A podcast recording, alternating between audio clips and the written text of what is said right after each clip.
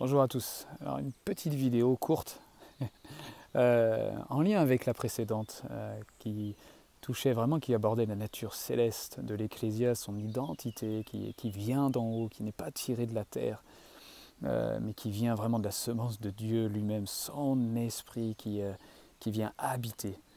les temples, les sanctuaires que nous devenons, qui sont saints, mis à part pour Dieu lui-même, pour le Père, le Fils et l'Esprit.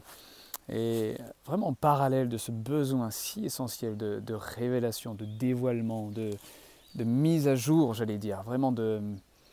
le corps de Christ qui comprend et qui saisit beaucoup plus profondément, euh, beaucoup plus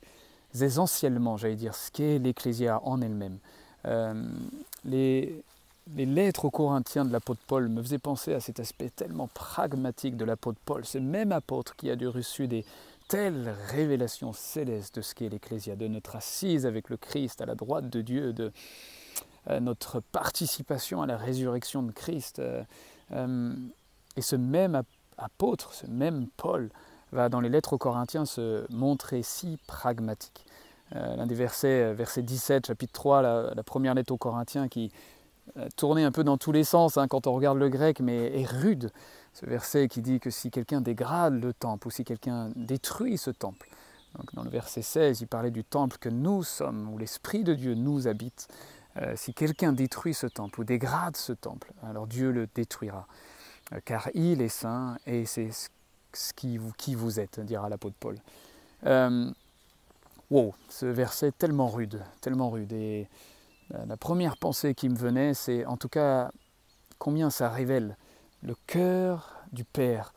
le cœur de Jésus, le cœur du Saint-Esprit concernant le sacré, concernant le poids, concernant la gloire qu'est cette Église, ce temple vivant. Quel est leur cœur, quelle est l'importance à leurs yeux, comme la prunelle même de leurs yeux, hein, concernant cette Ecclésia, concernant ce corps de Christ, dans chaque membre, est si important et essentiel pour que le corps fonctionne bien.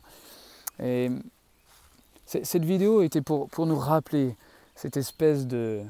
de parallèle, de ligne parallèle entre,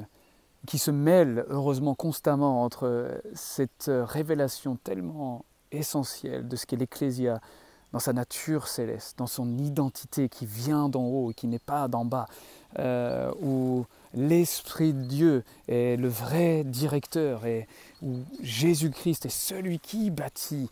son Église, qui bâtit son Église sur Pétra, hein, sur cette pierre d'où coulent les eaux vives en même temps, et cette pierre de révélation, ce roc de révélation, et aussi, il me semble, sur cette pierre qui est l'homme. Là, il s'agissait de pierre, mais sur les hommes, Jésus bâtit son Église à travers les hommes, à travers certains ministères et à travers ce que ces ministères posent comme fondement, où le corps peut agir et fonctionner euh, en presque en sécurité ou d'une manière plus stable. Et on a besoin, il me semble, de, pendant que nous demandons la révélation, le dévoilement, l'approfondissement vraiment de cette nature céleste, de ce que ça renouvelle profondément notre intelligence sur ce qu'est vraiment l'Ecclésia dans le cœur de Dieu pour les saisons et les années que nous allons vivre en ce moment. Euh, parallèlement, c'est demander la sagesse pratique, si pragmatique que l'apôtre Paul euh, écrivait pour par exemple l'Église aux Corinthiens, avec une Église de Corinthe qui partait dans tous les sens, avec des, abus, des, dérives sexuelles, des dissensions, des dérives,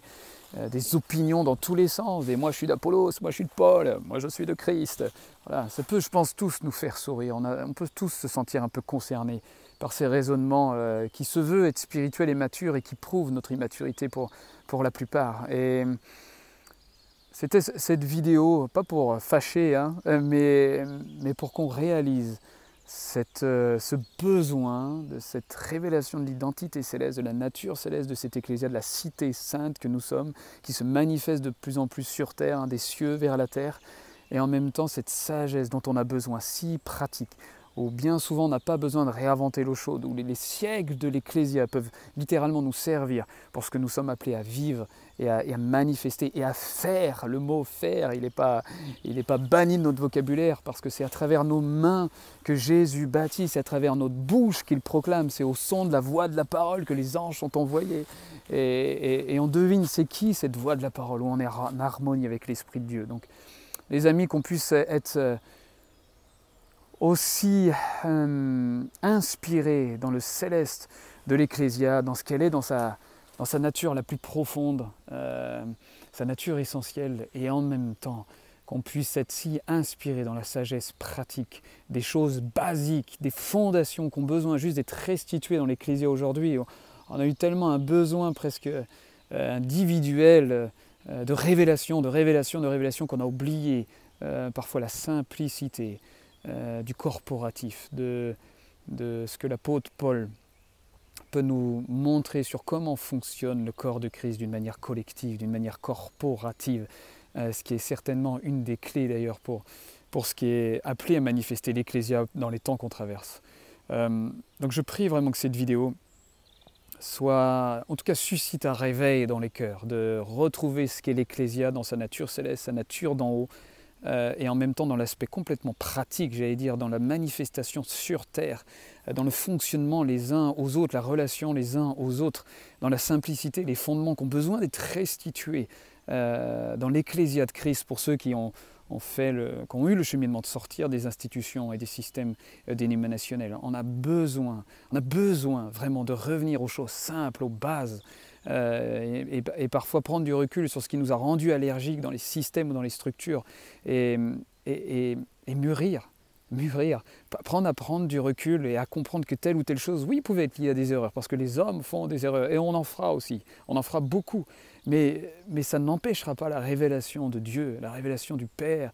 du Fils, que l'Esprit de Dieu révèle à nos cœurs pour aller de l'avant, pour révéler une ecclésia où la gloire de Dieu, vraiment le poids de son identité céleste, des schémas, des structures, des paradigmes d'en haut euh, se déploient sur terre, dans, tellement de domaines euh, dans ce monde. Donc,